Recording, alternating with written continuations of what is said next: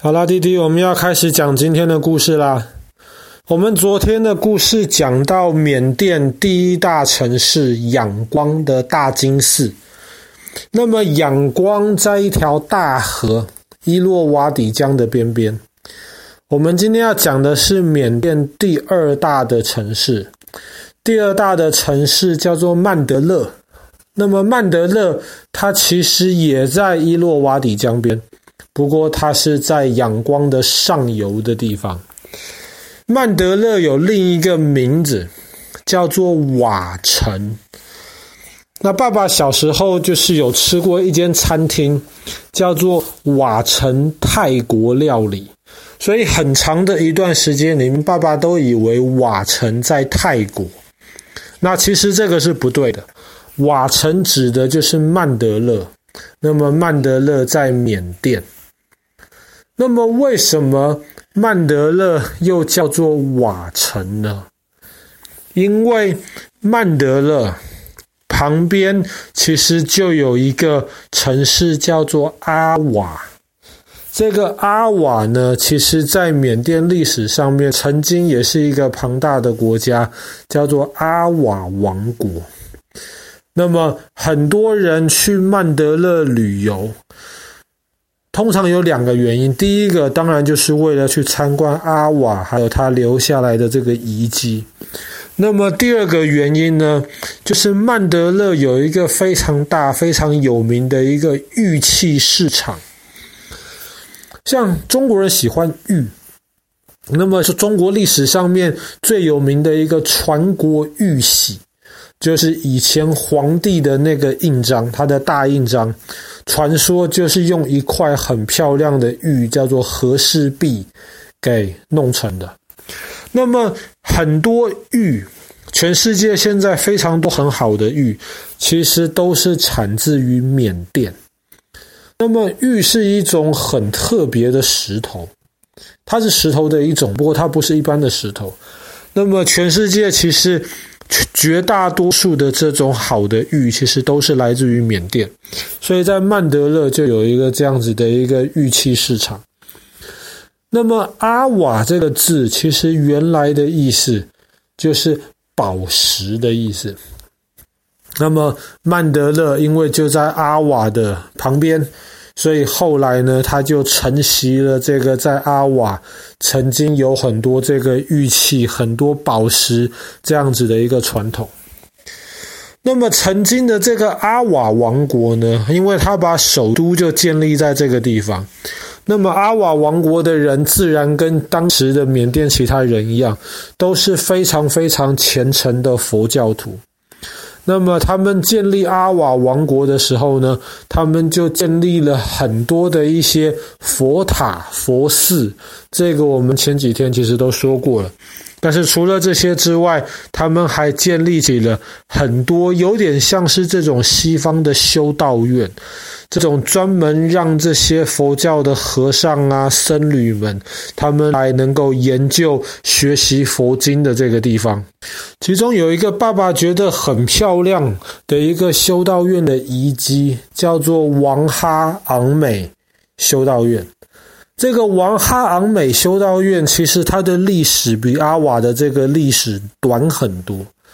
那么这个修道院呢，它其实有一个那种七层高的佛塔，然后一层一层的之外呢，这个修道院其实爸爸看到那个照片，当时的那些支持新建修道院的这些人，他们就是贡献了非常非常多的金钱跟时间。盖完了这个美丽的修道院，可是这个修道院盖完之后，不到就大概二十年左右的时间吧。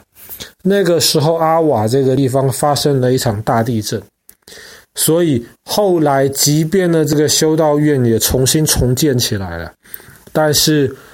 后来也是因为这个地方慢慢的就没有被很好的保存起来，所以这个修道院也好，或者是这个阿瓦这个城市很多其他地方遗留下来的遗迹也好，现在其实相对都是保存在一个比较原始、比较淳朴的一个状态。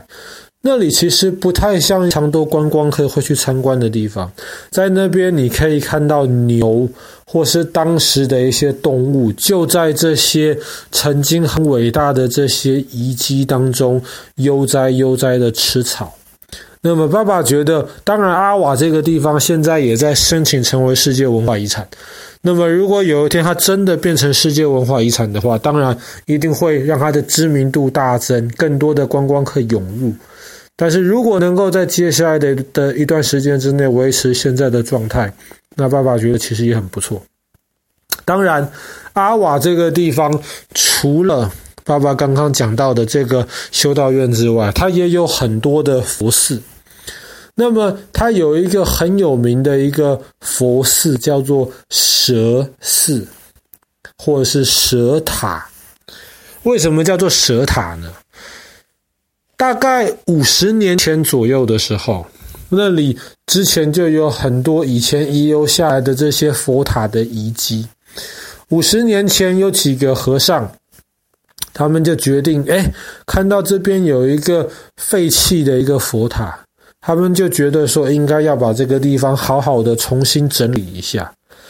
结果当他们在里面整理的时候呢，他们就发现里面有几条大蟒蛇住在里面，他们就觉得说：“哎呀，我们要整理这个地方。”他们就决定把蟒蛇搬到这个树林里面去，让他们回到比较自然的环境里面。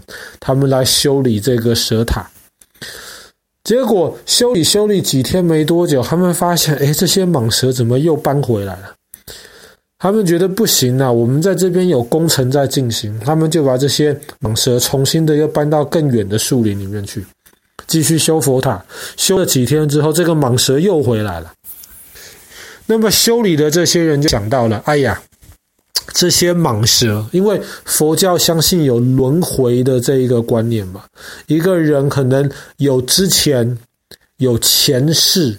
那么也有未来的这个来世以后的生活，他们就想说，这些蛇一定曾经前世的时候就住在这个佛塔里面，搞不好他们就是这个佛塔里面曾经供养的那一些佛像，或者是这些僧人化身的，所以他们后来就想了，就不把这些蛇赶走了，就让这些蛇住在这个佛塔里面。所以后来呢，这些蛇住的这个地方，这个就被称为蛇塔。那么佛塔很多，但是佛塔里面有大蟒蛇，很开心的住在那边的倒是不多。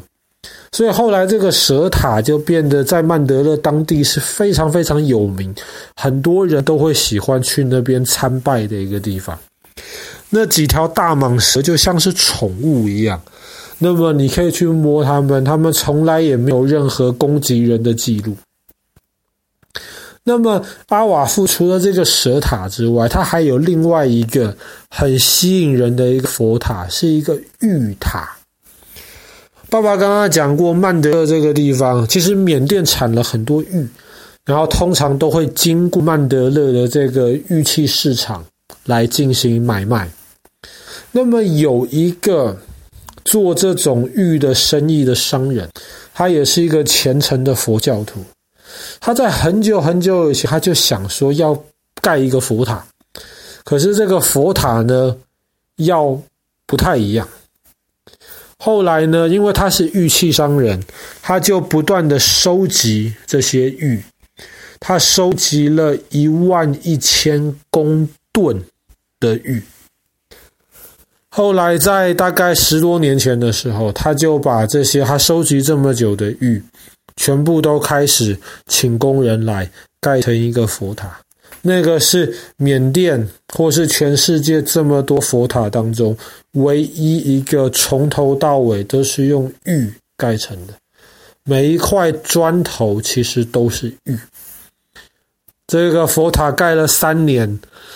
当然，全部都是用玉盖成的建筑物。爸爸其实还真的没有见识过，但是当然有很多喜欢这种玉器的这些人，即便不是佛教徒，他们知道了在曼德勒附近的这个玉塔，他们都会特意的去缅甸参观，去这个玉器市场买卖的时候，会绕到这个佛塔去，然后参观一下这些用不同大小的这些玉盖起来的这个佛塔。其实这个佛塔照片上看起来很漂亮，当然你会觉得它的色泽、它的颜色看起来跟一般的佛塔不太一样，但是。绝对是那种非常精致的，完全不像是那种随便堆积起来的这个佛塔。好啦，那么我们今天的故事就讲到这边。缅甸的这个第二大城，也是以玉器非常出名的这个曼德勒，又叫做瓦城的地方。